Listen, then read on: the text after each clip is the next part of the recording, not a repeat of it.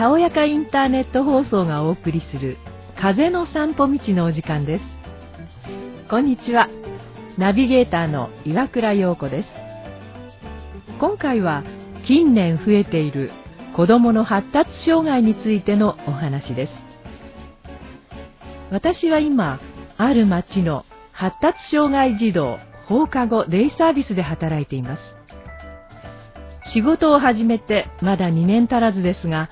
その間に周囲の市町村には同じような施設が続々と増えてきて驚いています。数年前には見られなかった現象です。それだけたくさんの子どもたちが支援を必要としているわけですね。そこで発達障害とは一体どんな病気なのかまずはそこから調べてみることにしました。発達障害とは生まれつき脳の障害のために言葉が遅い。対人関係をうまく築けない。特定分野の勉学が極端に苦手。落ち着きがない。集団生活が苦手。といった症状が現れる。精神障害の総称です。その中には自閉症スペクトラム ASD 注意欠陥多動性障害。ADHD 学習障害。LD などがあります。まず、自閉症スペクトラム、通称 ASD とも呼ばれますが、この中にはさらに細分化されて、アスペルガー、高機能自閉症、広範性発達障害などが含まれます。これらの病気の特性としては、他者とのコミュニケーションが極端に苦手で、物事に対するこだわりが強いことが挙げられます。例えば、これと決めたら絶対に譲れないので、友達と喧嘩になったり、感触を起こしてパニックになったりします。また、臨機応変に行動することができないため、急にスケジュールが変わったり、いつものルーティーンができないとパニックを起こしたりもします。これはあるお母さんに聞いた話ですが、その子はある時期ホットケーキしか口にしなくなったそうです。朝、昼、晩、食卓にホットケーキがないと泣きわめいて大変だったとか。またある時は車の中でしか眠れなくなったので、親子でしばらく車中泊をしていたそうです。この病気の子供の中には、掃除機などの大きな音や、人の大声が苦手で、ヘッドホンのようなイヤーマフを装着している子も多くいます。他にも、匂いや味、光、触り心地などに過敏に反応する子がいたり、逆に痛みや五感への反応が鈍くて、怪我をしていても気づかない子もいます。中にはプールやお風呂の水が苦手だったり、自分の髪の毛を抜いたりしてしまう子供もいます。次に、注意欠陥多動性障害、通称 ADHD と呼ばれますが、この病気の特性は、注意力が極端に散漫であり、衝動的に行動してしまいます。授業中にじっと座っていられず、教室を歩き回ったり、外からの刺激ですぐに気がそれてしまって集中できません。また、忘れ物が多かったり、整理整頓ができなかったり、体が無意識に動いてしまったりして、学業や集団生活に支障をきたします。3番目は学習障害、通称 LD と呼ばれます。その特性は知的水準は低くないものの、読む、書く、計算するなど、特定の分野の学習能力が極端に低いことです。国語では誤字、脱字が多かったり、読むことが遅い、読んでも内容が理解できなかったりします。算数では数の概念が理解できなかったり、計算が極端に遅いなどです。また、手先の不器用な子も多く、ハサミがうまく使えなかったり、紐が結べなかったりする子もいます。一口に発達障害といっても、このように様々な症状がある病気ですが、周囲から見ると、怠け者、変わり者、わがままと認識されることが多く、大半の子供たちが生きづらさを抱えています。私が現在勤務している放課後デイは、そういった子供たちばかりが通ってくるので、その対応はなかなか大変なものがあります。毎日が泣く、叫ぶ、固まる、へりくつのオンパレード。ちょっと体に触れられたり、軽く物がかすっただけで泣きわめく子。間違いを指摘されると怒ってパニックになる子。負けることが嫌で、負けるかもできないかも、と思ったことには、絶対参加しない子。自分の思い通りにならないと、部屋の隅っこで固まって、てこでも動かない子。自尊心が強く、教えられることを嫌がる子もいます。ただ、中には、これは病気のせいじゃなくて、単にわがまま放題に育てられたんじゃないですか？と言いたくなる子も正直います。いわゆるグレーゾーンの子供たちです。このグレーゾーンの子供たちは、顕著な知的障害や自閉症の特性が見られるわけではありません。特にいじめられているわけでもないのに、ただ勉強が嫌いだったり、大勢の友達と合わせることができず、自分の思い通りにならない学校が嫌いになって不登校になったりもします。医学的には発達障害は病気だから育て方とは無関係と言われますが、私が見るグレーゾーンの子供たちは家庭環境や育ち方に大いに影響されているように思えてなりません。そして、現代社会はあまりにも物分かりの良すぎる大人が多いのではないかと思うのです。例えば、ある子供が暴れていて、物を壊したとします。昔なら、こっぴどく叱られて、げんこつの一つももらっていたところを、今は、こんなところに大事なものを置いておいたのが悪かったね。こんなに簡単に壊れるものを作ったのが悪いね。あなたが悪いのじゃなくて、病気が悪いのだから心配しないで。そして、口先だけで、ごめんなさい、と言えば、いとも簡単に許してもらえる。とまあ、こんな具合です。その結果、子供は自分は全く悪くないと勘違いしてしまいます。ある日のこと、宿題の間違いを指摘したところ、答え合わせをしたら、やはり間違えていたので、どうするかなと見ていたら、自分はちゃんとこの正しい数字を書いた。間違えた答えを書いたのは先生だ。と、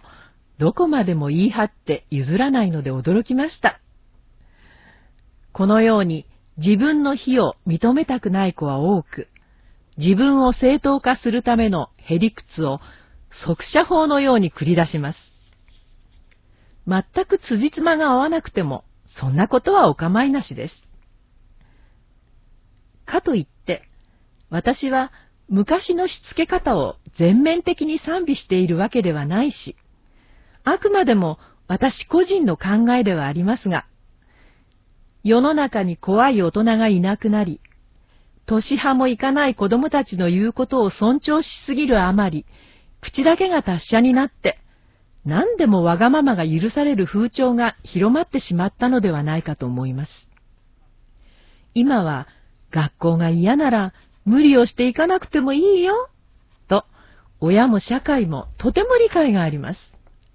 もちろん、いじめからの命を守るための不登校は必要だと思いますが、勉強が嫌、自分の思い通りにならない学校は嫌、集団生活のルールが嫌、などの理由で、たやすく不登校を認めてしまうのは、ちょっと違うのではないかと思います。目の前のグレーゾーンの子供たちを見ていると、こんなわがまま放題では親しい友達を作るのは難しいだろうし、学校に居場所もないのだろうな、と気の毒になります。また、社会に出たら我慢しなくちゃいけないことなんて山ほどあるのに、このまま大人になったら、この子たちはどうするのだろうと心配にもなります。例に通ってくる子の中には、3日間も学校に行ったのだから、あとは休むのが当たり前でしょ？と、得意げに語る子もいて、驚かされます。さて、ここまでマイナス面ばかり挙げてきましたが、発達障害は何も悪いことばかりではありません。特に自閉症の子供は特定のことに強く興味を持つことから、地図や道路や鉄道に飛び抜けて詳しかったり、年号や誕生日を記憶するのが得意な子もいます。手先が器用な子は、ブロック遊びや工作で、大人では考えつかないような素晴らしい作品を生み出したり、自分の想像で作り上げた細密画を気が遠くなるような細かさで描く子もいます。さて、この発達障害という病気ですが、子供のみならず、最近は大人の発達障害も注目されるようになりました。大人の症状としては、仕事の手順を考えるのが苦手で、ケアレスミスが多い。臨機応変に対応できない。社会的なマナーが理解できず、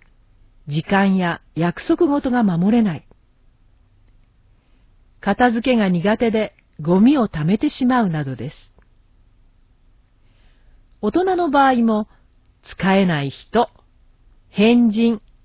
無責任、だらしがない、などと思われることが多く、周囲の人々に正しく理解してもらうのは、なかなか難しいのが現実です。ところで、この発達障害という病、私が感じた最近どんどん増えているという印象は、実は数字にも現れているのです。例えば、ここにこんな統計があります。平成18年と令和元年を比べた場合、自閉症は6.5倍、ADHD はなんと15倍、LD は11.5倍になったそうです。そういえば、昔は支援学級、昔は特殊学級と呼んでいましたが、その学級は一つの学校に一クラスだったのに、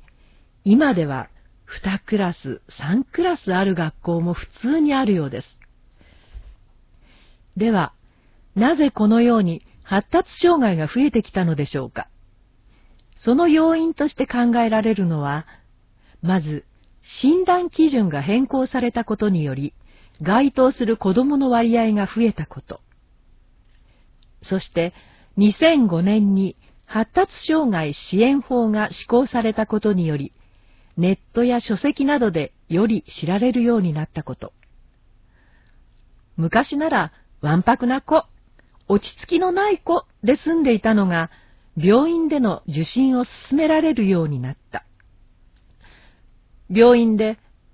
病気ですと診断されると、親も教師も自分の育て方や指導のせいじゃないと安心できるとも聞いたことがあります。そして最後に、日本特有の要因としては、社会の許容範囲が狭くなったことです。昔の日本には、わらべ技という考え方があって、わらべの頃には大人が思いもよらないことをするけれど、わらべでなくなれば落ち着くから放っておきなさいというおおらかさがあったのです。このように発達障害の子供たちが増えてきた背景には、子供を取り巻く環境の変化が深く関わっていると考えられます。そして、この病気は男児に多いのも特徴のようです。統計的には約2倍になっていますが、私の勤務する施設では圧倒的に男児が多く、日によっては9対1だったり、8対2の割合だったりすることもあります。昔、養護学校の教師をしていた友人の話によると、身体的、精神的にかかわらず、障害児には男子が多いので、遺伝子的にも男子は弱い気がすると言っていました。もちろん、彼女は医師でも研究者でもないので、あくまで素人の見解に過ぎませんが。そういえば、子育ても女の子の方が丈夫で育てやすいというし、平均寿命も女性の方が断然長いですものね。では、このような生きづらさを抱えた子供たちには、どのように接していけばよいのでしょうか。最も大事なのは、どんな状況にあっても、同時内で我慢強く接することだと言います。その姿が子供を安心させることにつながるからです。そして、コミュニケーションが取りやすいように、子供との共通基盤を持つことも大事です。話すときは、ゆっくり、穏やかに、はっきりと話す。大声が苦手な子も多いので、声のトーンを落とすことも大事です。次に、できないことよりできることに注目して、できるだけ褒めて評価してあげる。ただし、この時、物との交換はダメです。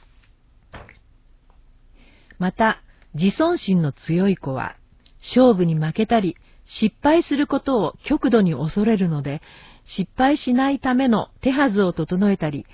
事前の声がけも大事になってきます。また、多動のある子には、じっとしているばかりでなく、動ける時間を作ってあげることも必要ですね。そして、発達障害と診断されたら、できるだけ早く生活訓練などの療育を始めるのが良いそうです。幸いにも最近は講師を問わず、様々な療育施設や相談機関が開設されています。また、公的なサポートとしては、